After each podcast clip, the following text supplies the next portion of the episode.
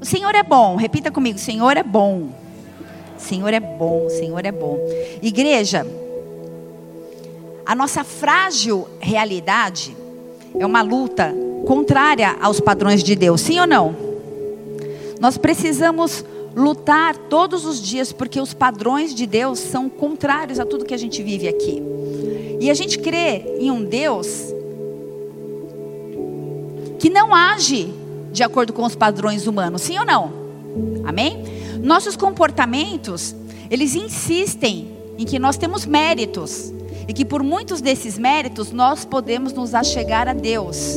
Nós chamamos de meritocracia, em resumo, o sistema de você recebe ou tem o que merece receber ou ter. Ou seja, eu tenho aquilo que eu mereço, eu tenho aquilo que me é devido. Isso se chama meritocracia.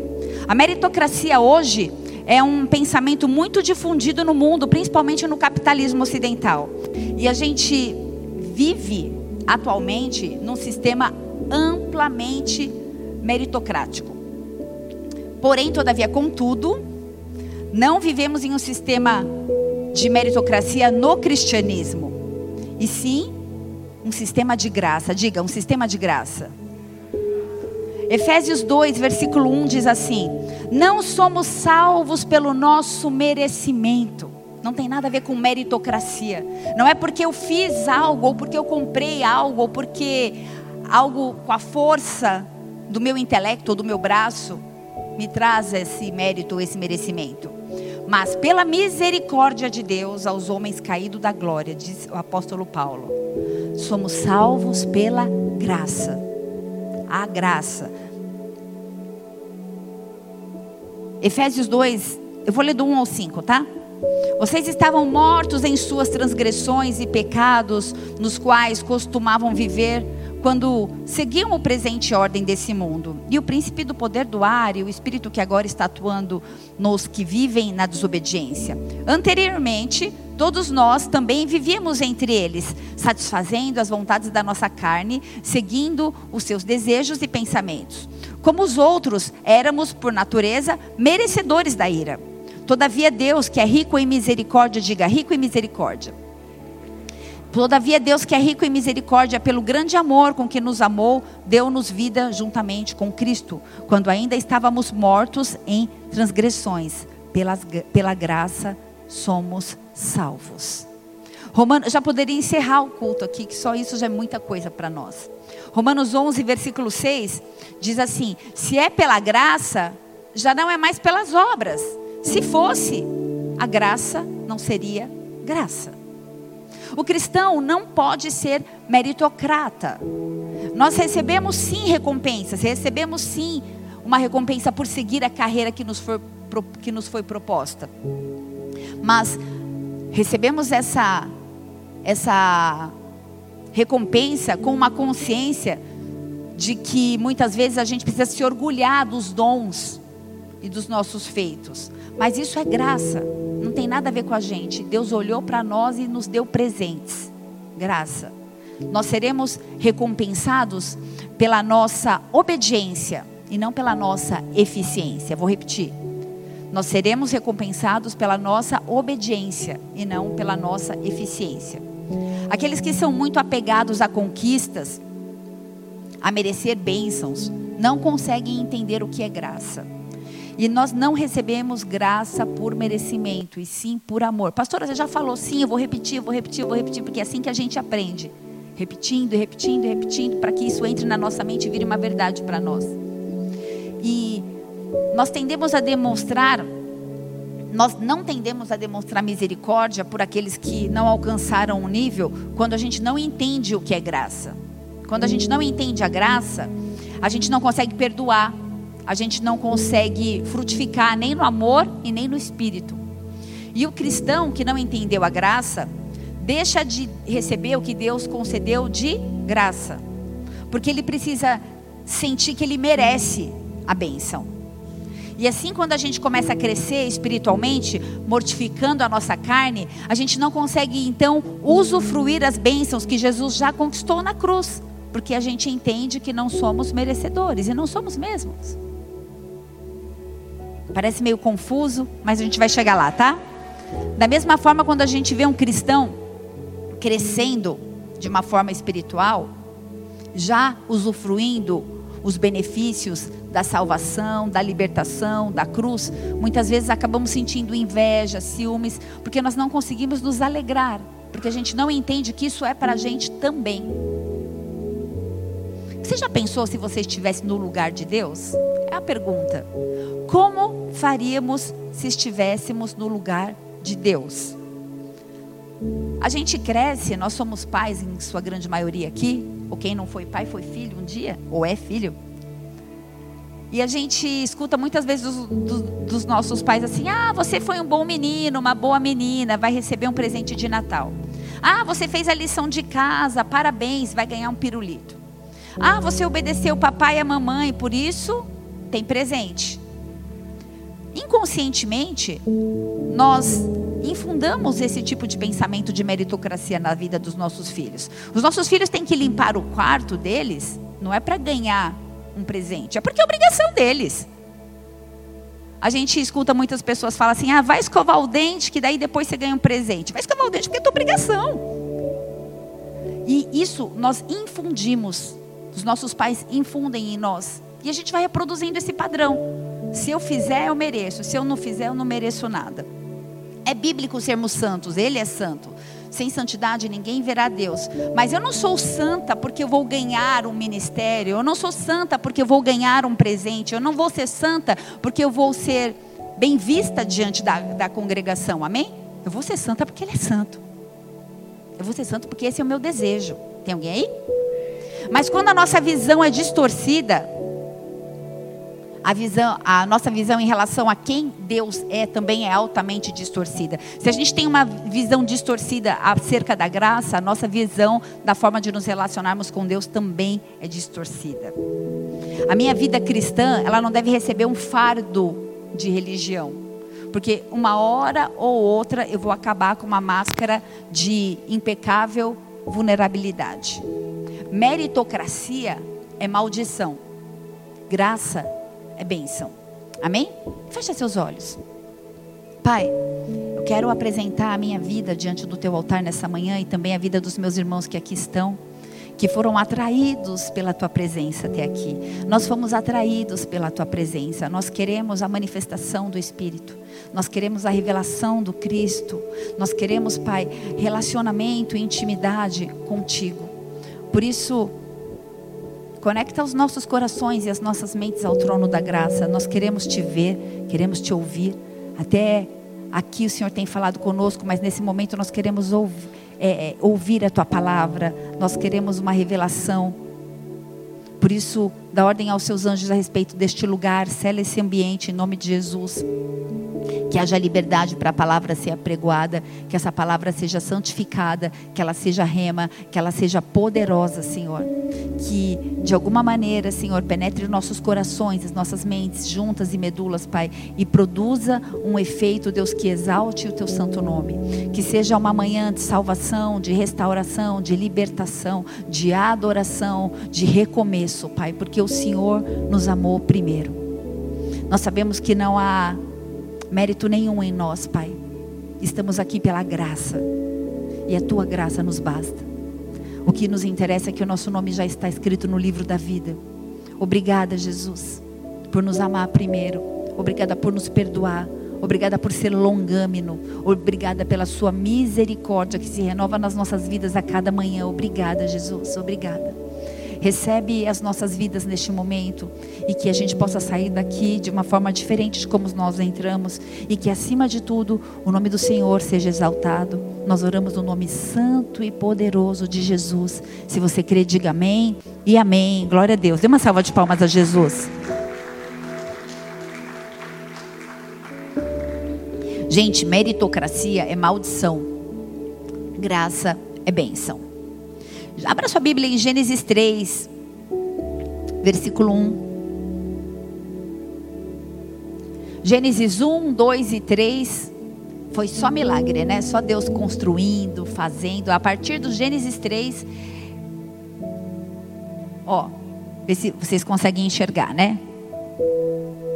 Até aqui é Gênesis 3. Daqui para frente, até aqui é Deus falando do amor se revelando, criando todas as coisas.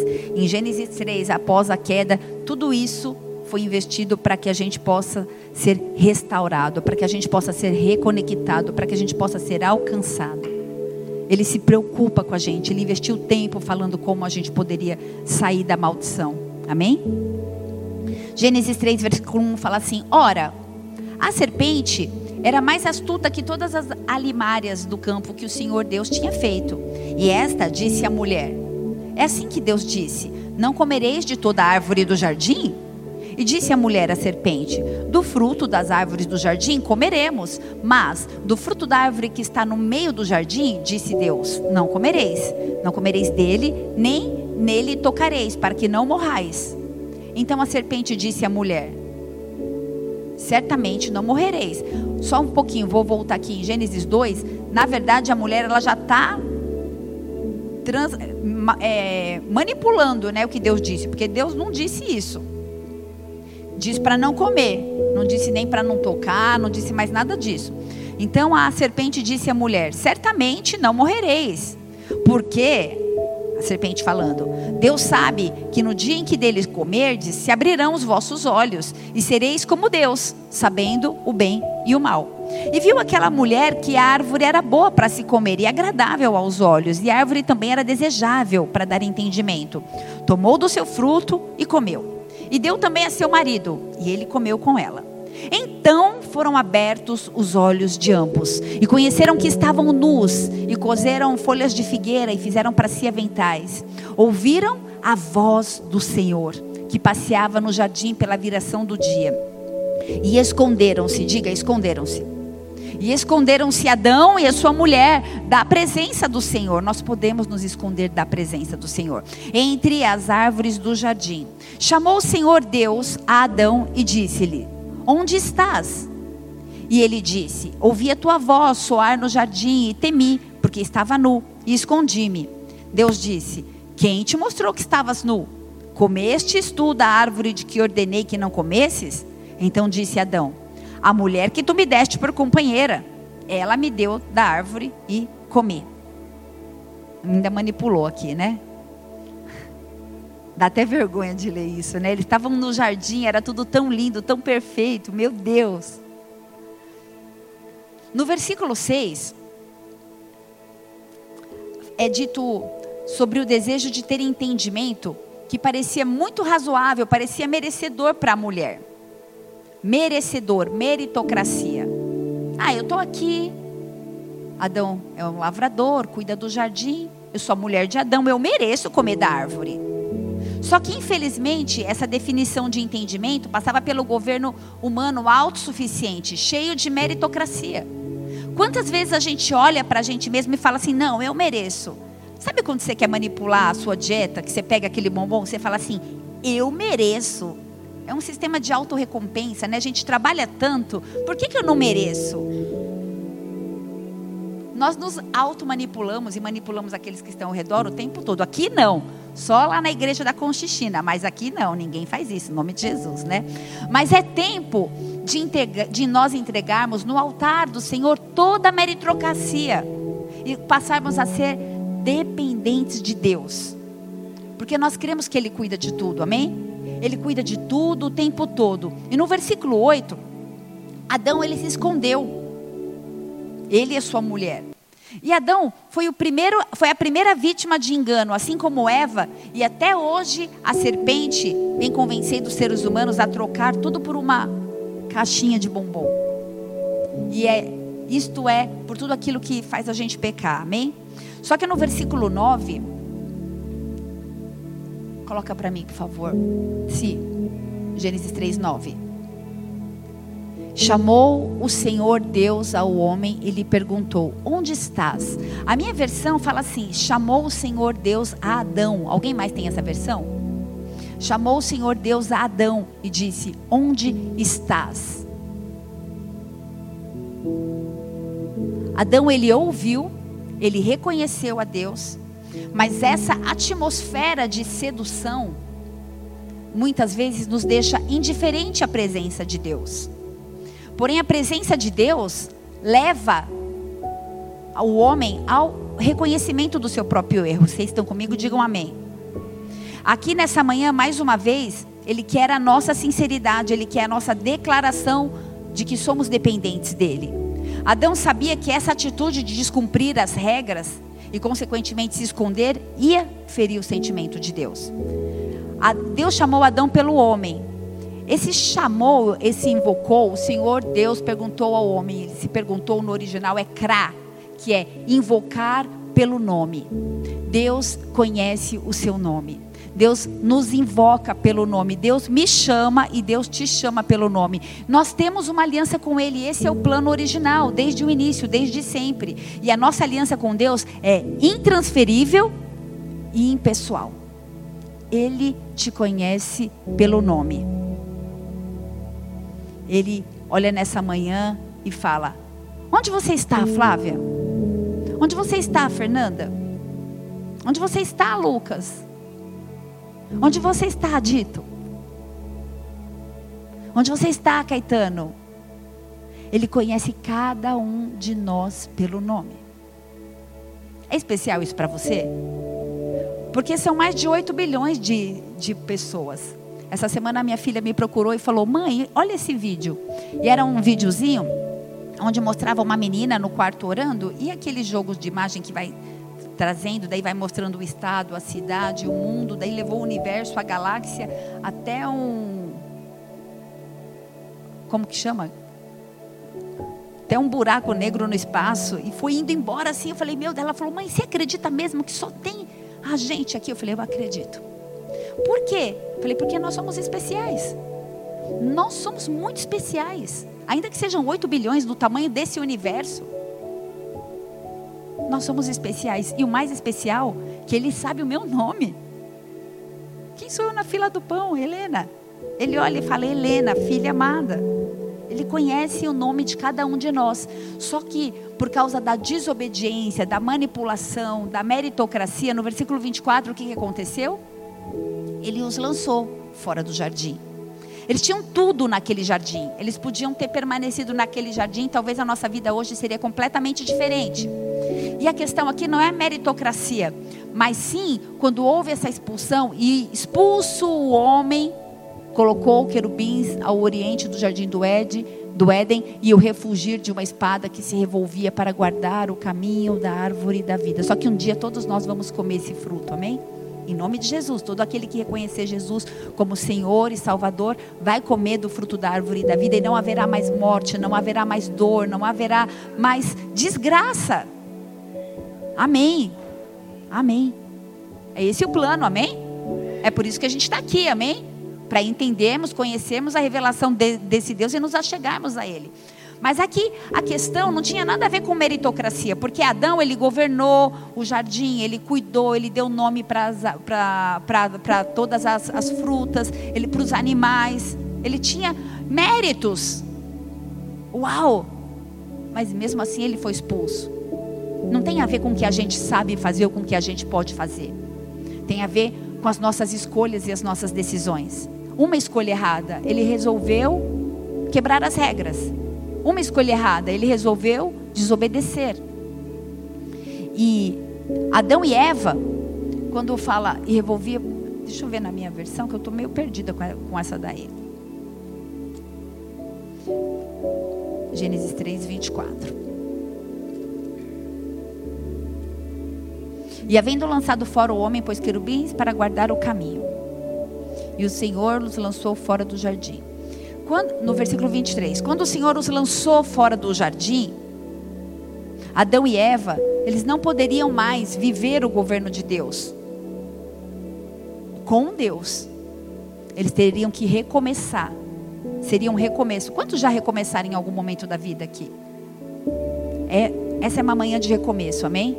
É tempo de recomeçar. Porque nesse momento eles não estavam mais no jardim, não estavam mais diante da face de Deus, eram visitados durante a viração do dia, e a palavra é, pané significa face de Deus. Eles não tinham mais aquele relacionamento com a face de Deus em todos os dias. Não era mais um tempo de tanta intimidade. Eles precisavam arcar com a responsabilidade das suas próprias escolhas.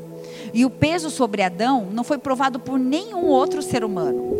A gente viu um Adão que conseguiu estragar tudo. Ele poderia contemplar a natureza, as aves, os, as plantas, as texturas. Ele estava com a mulher perfeita, gozando de uma atividade intelectual perfeita. Todavia, porém, contudo, uma hora esse cenário muda. Eu não sei como está a sua vida. Eu não sei como você está nesse momento. Eu sei que se que tudo pode mudar de acordo com a minha e com a tua escolha. E o que foi será a culpa para esse primeiro homem?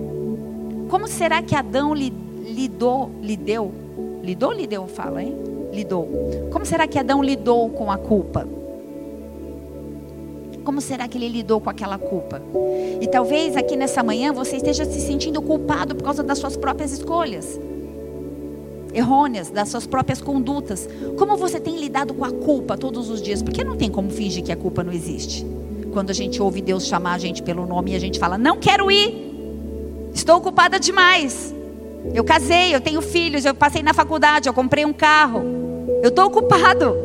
Espera aí, Deus, eu quero sair do jardim e tomar conta da minha própria vida. Ei, tem alguém aí? Talvez você esteja aqui nessa manhã cheio de culpa. Mas quando nós estamos num ambiente onde a glória de Deus está, Deus revela a nossa condição espiritual. Deus vai revelar a sua condição espiritual nessa manhã, não é para pastora ou para o presbítero ou para algum obreiro, é para você mesmo. Deus vai revelar como está a nossa condição espiritual. Adão, ele não quis encarar os fatos, ele não queria passar pela vergonha de lidar com aquele erro. Então ele começou a se esconder. Talvez os pensamentos de Adão fossem: Meu Deus, como, como assim eu quebrei essa aliança? Que maldição foi eu ter cometido esse erro? Que sentimento será encher o coração de Adão? Não é exatamente esse o sentimento que nos visita quando nós erramos? Quantas pessoas hoje, ainda que recebem a graça, se escondem do próprio erro? Deus diz: Ei, eu estou disposto a te perdoar. Jesus, diga: Venha como está. O Espírito Santo quer te atrair. Nós cantamos isso. Nós estamos aqui porque fomos atraídos pela presença dEle. Mas nós escolhemos trilhar os nossos próprios caminhos. Então nós sofremos as margens da, da plenitude. Nós sabemos que existe um caminho de plenitude, mas nós ficamos às margens desse caminho. Nós nos sentimos indignados. Minhas decisões foram trágicas, ó céus, a minha vida financeira está destruída, a minha segurança eu tinha unção, eu tinha missão, eu tinha chamado, eu tinha dons, e eu destruí tudo porque eu escolhi me afastar dos caminhos de Deus, porque eu escolhi pecar. E um Deus, quando dá algo ou alguma coisa, nós nos sentimos próximos a Ele, sim ou não? Mas quando Ele tira, a sensação é que Ele está nos rejeitando, ou que Ele tem desprazer em mim. Mas esse não é o nosso Deus. O nosso Deus não é vulnerável dessa forma. Nós somos vulneráveis, ele não. O nosso Deus não é vulnerável. Ele te chama, ele muda a tua história, ele te firma só para depois te ver cair? Será que esse é o Deus que nós cremos? Um Deus que brinca com seus filhos? Esse não é o nosso Deus. Esse não é o nosso Deus. E todo o sentimento de rejeição que nós sentimos, toda a vergonha que nós sentimos e nos impede de chegar ao altar e nos, nos achegarmos à presença de Deus, não vem da parte de Deus. Não vem da parte de Deus, mas vem da parte de um inimigo que quer matar, roubar e destruir a minha e a sua vida. Projetar em Deus um sentimento de erro que nós cometemos é não conhecer a Deus. Como Deus pode me perdoar? Como Deus pode me amar do jeito que eu estou? Ele pode. É só você dizer: Ei, Deus, eu me arrependo. É tão simples que é difícil explicar. Basta uma palavra. Quando nós não amamos e nós não perdoamos o próximo ou a nós mesmos, fica difícil receber o amor de Deus. Eu estou falando de amor próprio. Tem alguém aí? Sabe quando você olha no espelho e você não gosta da criação? Daquilo que Deus fez, ou seja, eu e você? Sabe quando nós ficamos com aquela sensação quando, quando o vento sopra ao contrário daquilo que nós queremos? Porque quando o vento sopra a favor é fácil.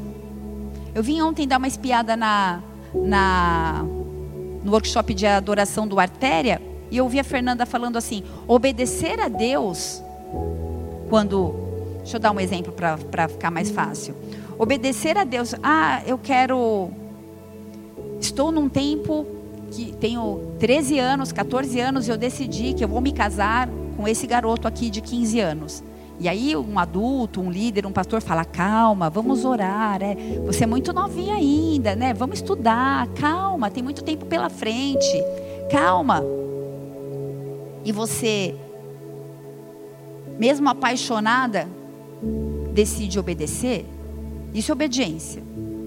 Mas quando eu falo assim: "Olha, então tá, então vamos namorar, então tá tudo bem". Isso, isso não é obediência. Isso é não é o contrário do que você queria. Obediência é quando você faz uma coisa que você não queria fazer. E entende que é amor e zelo com a sua vida. Porque obedecer aquilo que lhe é favorável é muito fácil. Quando o vento sopra a nosso favor, é muito fácil a gente se sentir amado. E quando as coisas não funcionam como nós esperamos, como nós lidamos? Quando nós estamos face a face com a nossa condição humana, quando nós percebemos que somos falhos, falhas. Amém? Será que dá para sentir que você é querido no colo dos pais, cheio de pecado? E aí é individual de cada um. A oração já não é mais a mesma. Comunhão já não é mais a mesma. É como se o cristão fosse descartável para Deus. Deus não me quer mais. Mas na verdade não é isso. Ele nos deseja, ele nos ama. Adão, onde estás? Sai do esconderijo, Adão. É quando Deus nos chama pelo nome. E Ele chama pessoas pelo nome nessa manhã. Nayara, onde você está? Tamara, onde você está? Carlos, onde você está?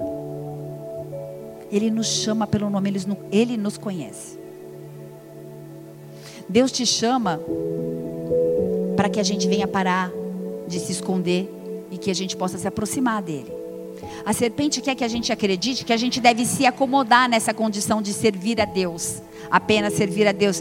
É, não, não é mais necessário servir a Deus, não é mais necessário ir à igreja, não é mais necessário estar em comunhão com os irmãos. Esta é a mentalidade impregnada nessa geração. Converso com gente, que, com tantas pessoas que têm esse discurso pronto.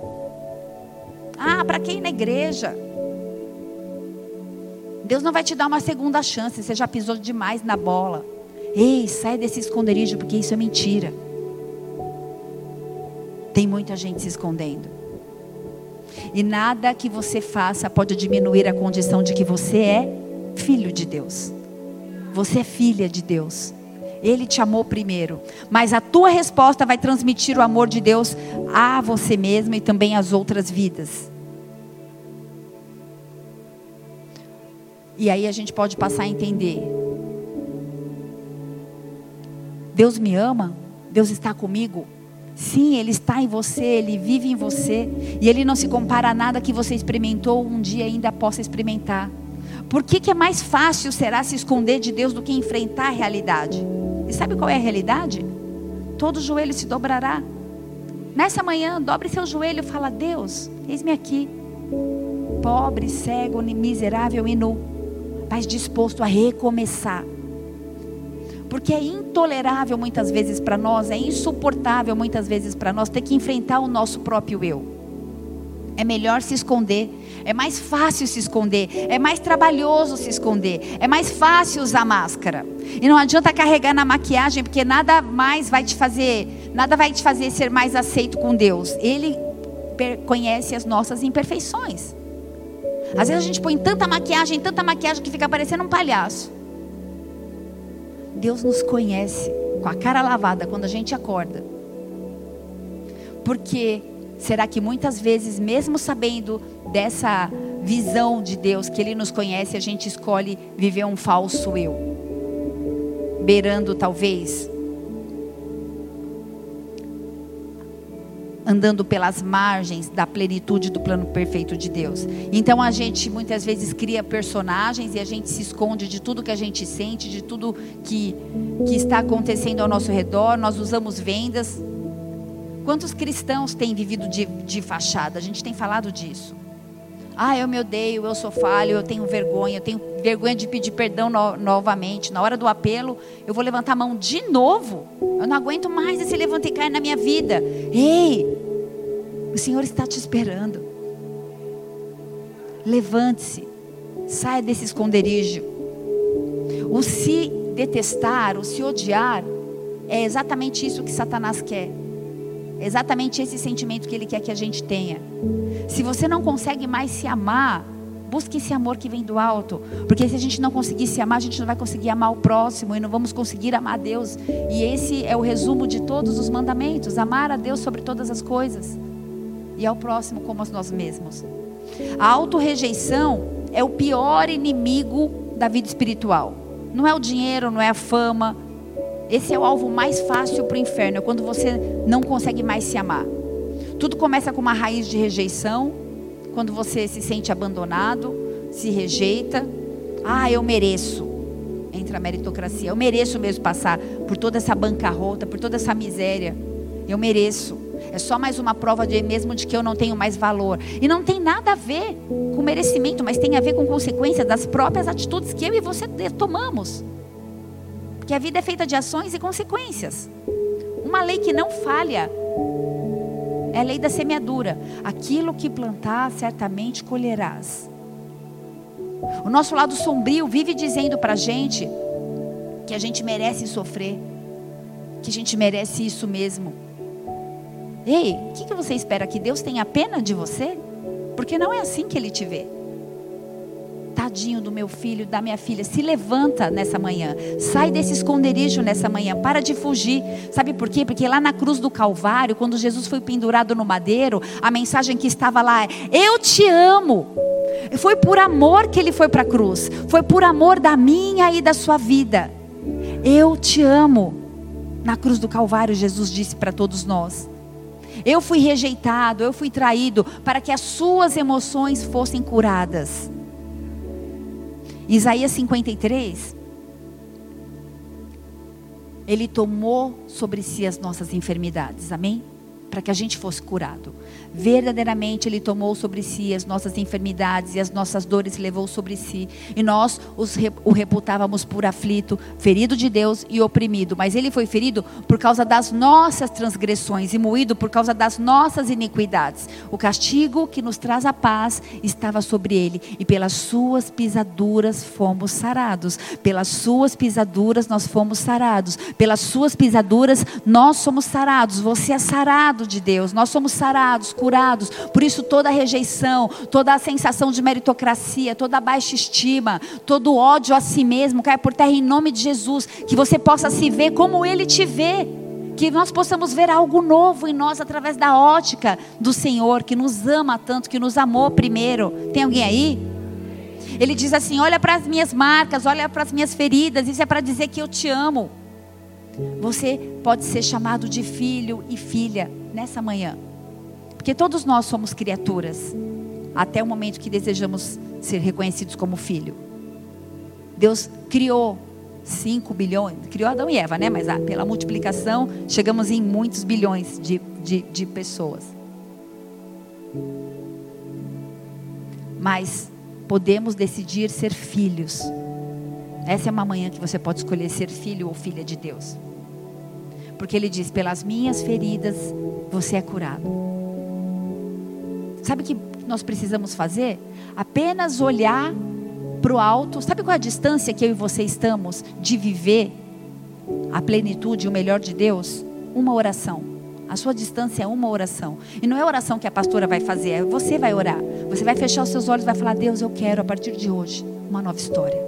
A oração, a, a, distância que nos afasta de ter um relacionamento verdadeiro com Deus é uma oração. E você pode mudar isso essa manhã. Sabe, o nosso falso eu, ele fica lá muitas vezes falando na nossa mente que a gente pode se esconder, que tudo bem a gente entrar na caverna e ficar lá para sempre. E a gente ficar buscando meritocracia. Porque a gente muitas vezes tem um apetite de autoafirmação.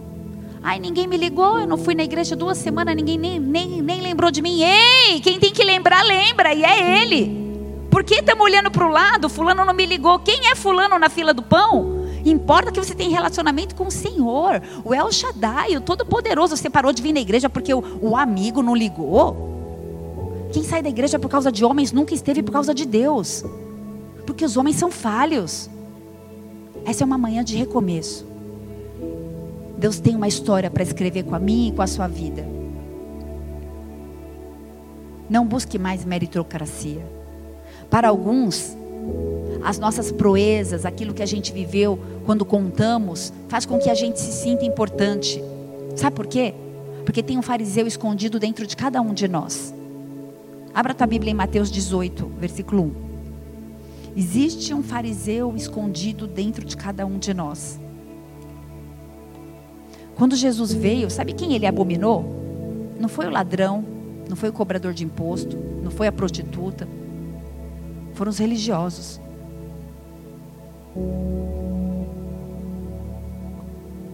Mateus 18 diz assim: Naquela mesma hora chegaram os discípulos ao pé de Jesus, dizendo: Quem é o maior no reino dos céus?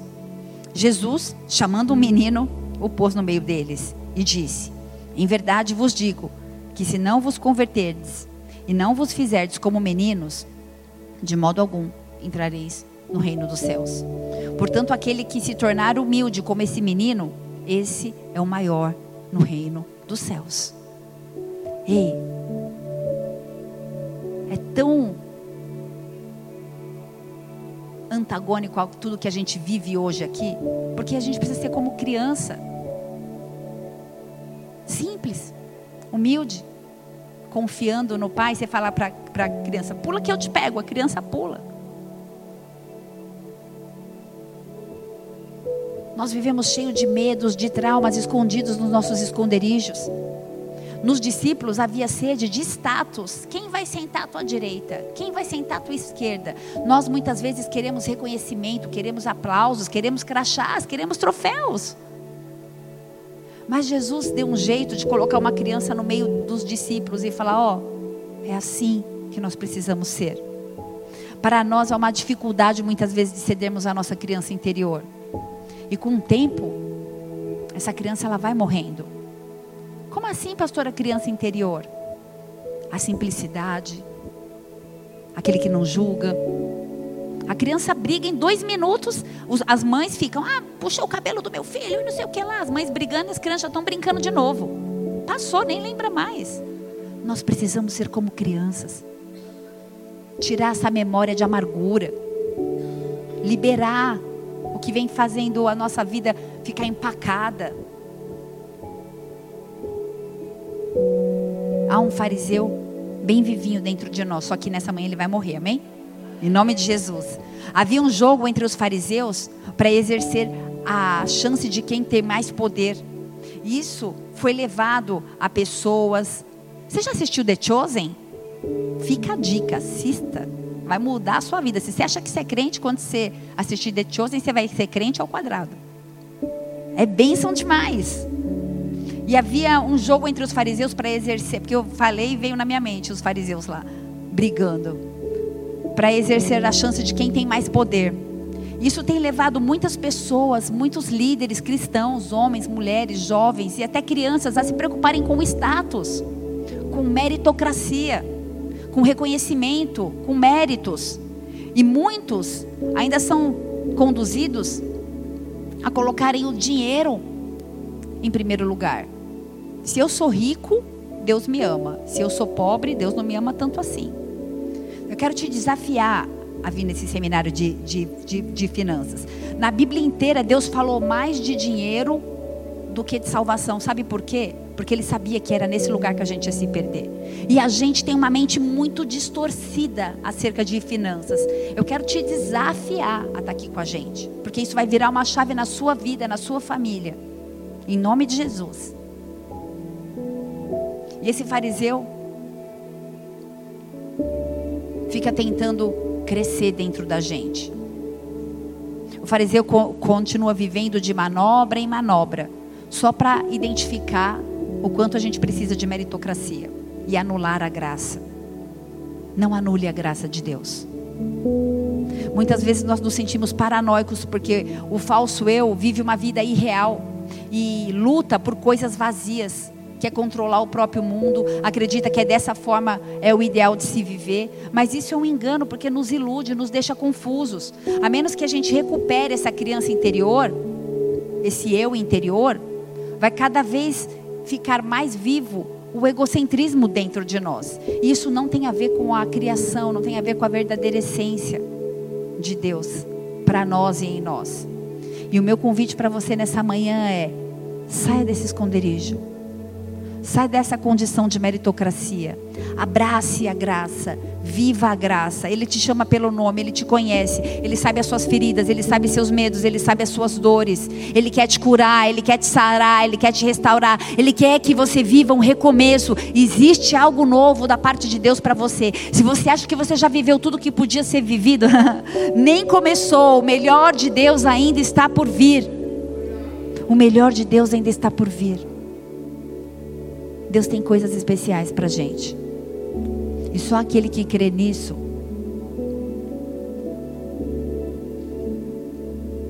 vai sair desse lugar que é a distância de uma oração. Uma oração nos afasta. O Senhor é fiel, Ele é bom e aquilo que Ele planejou para mim e para a sua vida vai se cumprir. Senhor, nessa manhã nos livra de toda a condição humana de que a gente precisa fazer coisas para sermos reconhecidos e para sermos vistos. Tira de nós todo qualquer tipo de crachá, todo qualquer tipo de troféu, todo qualquer tipo de busca que não seja, Senhor, para exaltar o teu santo nome, mas seja para reconhecimento de homens, em nome de Jesus. E se esse é o seu desejo, se você quer sair desse esconderijo, baixa a sua, baixa a sua cabeça, fecha seus olhos. Eu quero orar por você nessa manhã. Quero encerrar esse culto dizendo que meritocracia é maldição, mas a graça é bênção. Eu quero usar esses últimos minutinhos do culto para te desafiar a fazer um autoexame. Olha para dentro de si mesmo. Será que nós temos vivido por meritocracia? Será que nós temos comparado a nossa vida com a vida do irmão? Porque não necessariamente aquilo que Deus tem para o irmão é aquilo que eu vou viver. Será que nós temos escravizado as nossas mentes em conceitos errôneos que não exaltam o nome de Jesus? Será que nós estamos dentro da igreja e temos vivido uma vida hipócrita, que julga, que julga a classe social, que julga a cor da pele, que julga o emprego, que julga o pecado do irmão, que julga a casa, o carro. Se eu tenho um bom carro, eu sou próspero. Eu sou abençoado. Ei, não é isso. Deus tem coisas grandes para você. Não se esconda mais desse esconderijo que te afasta da, da, da presença de Deus. A graça, ela nos alcança nessa manhã mais uma vez. A misericórdia de Deus nos alcança mais uma vez. Ele está aqui. A distância de uma oração. Você pode falar com Ele nessa manhã. Faça um autoexame. Será que nós estamos nos apresentando diante de Deus com justificativas de que nós merecemos, porque eu estou na sua casa desde tanto tempo, porque eu estou no ministério X, porque eu já servi em tantos lugares. Nosso Deus não é assim.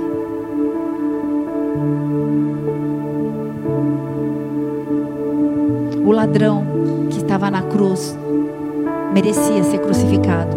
Ele foi salvo. Ele inaugurou o céu. Jesus disse: Ainda hoje estarás comigo no paraíso. Deus vê de uma forma completamente diferente que a gente.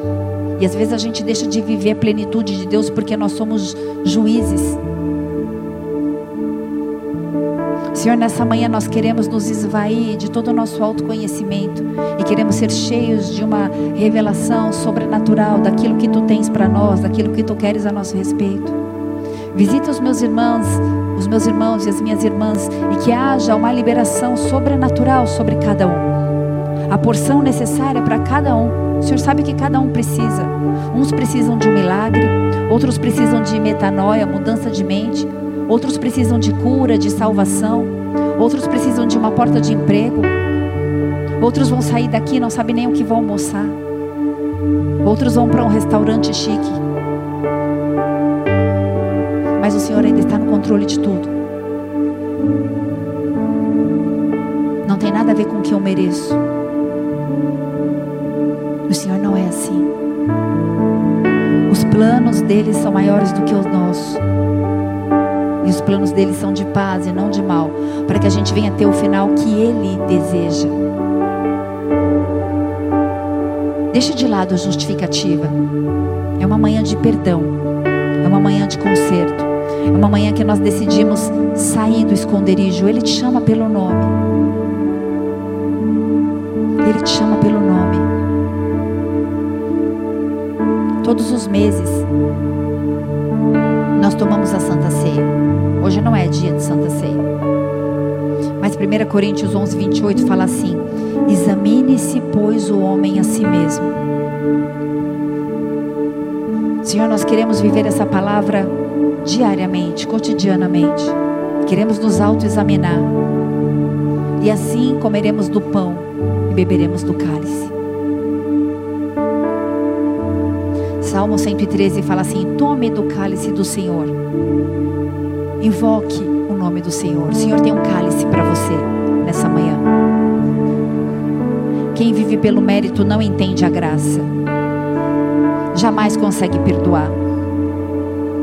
Existem pessoas que não conseguem se achegar ao altar e viver a plenitude de Deus porque tem raiz de amargura, não conseguem perdoar, talvez o pai, talvez a mãe, talvez a vida que vem vivendo, às vezes não conseguem perdoar o próprio Deus, porque culpam Deus pela vida que vem vivendo. Talvez não conseguem se auto-perdoar, mas o perdão do Senhor está disponível a todos nessa manhã, nesse lugar.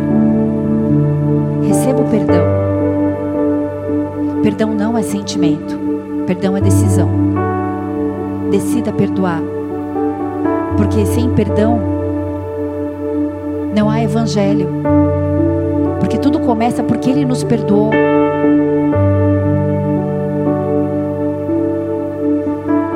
Eu não sei o que você fez, eu não sei onde você tem andado, eu não sei que caminhos você, você tem trilhado, mas eu sei que o Senhor marcou o encontro com você. Ainda que você foi muito ofendido, muito ferido, decida perdoar. Não tem a ver com sentimento.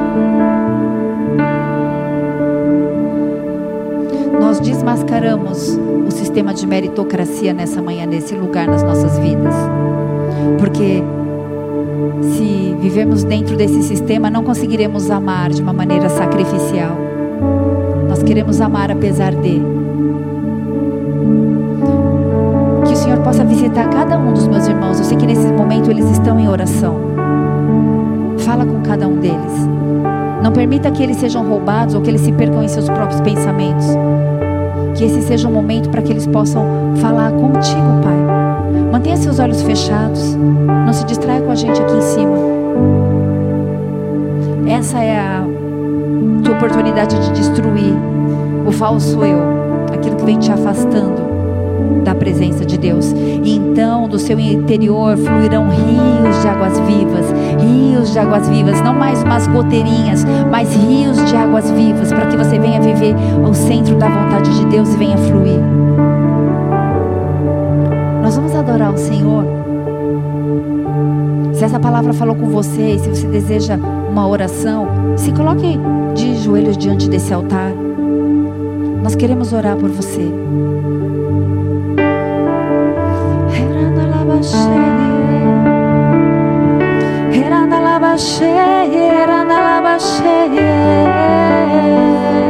Santo, santo, santo, santo, santo, santo, santo, santo. Deixa o Espírito Santo encher você. Nós cantamos que os nossos joelhos se dobrariam. Todo joelho há de se dobrar, toda língua há de confessar que Jesus é o Senhor.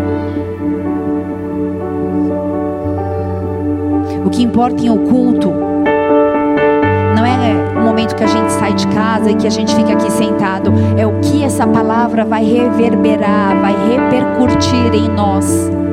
Que tipo de sintomas ela traz? Que tipo de autoanálise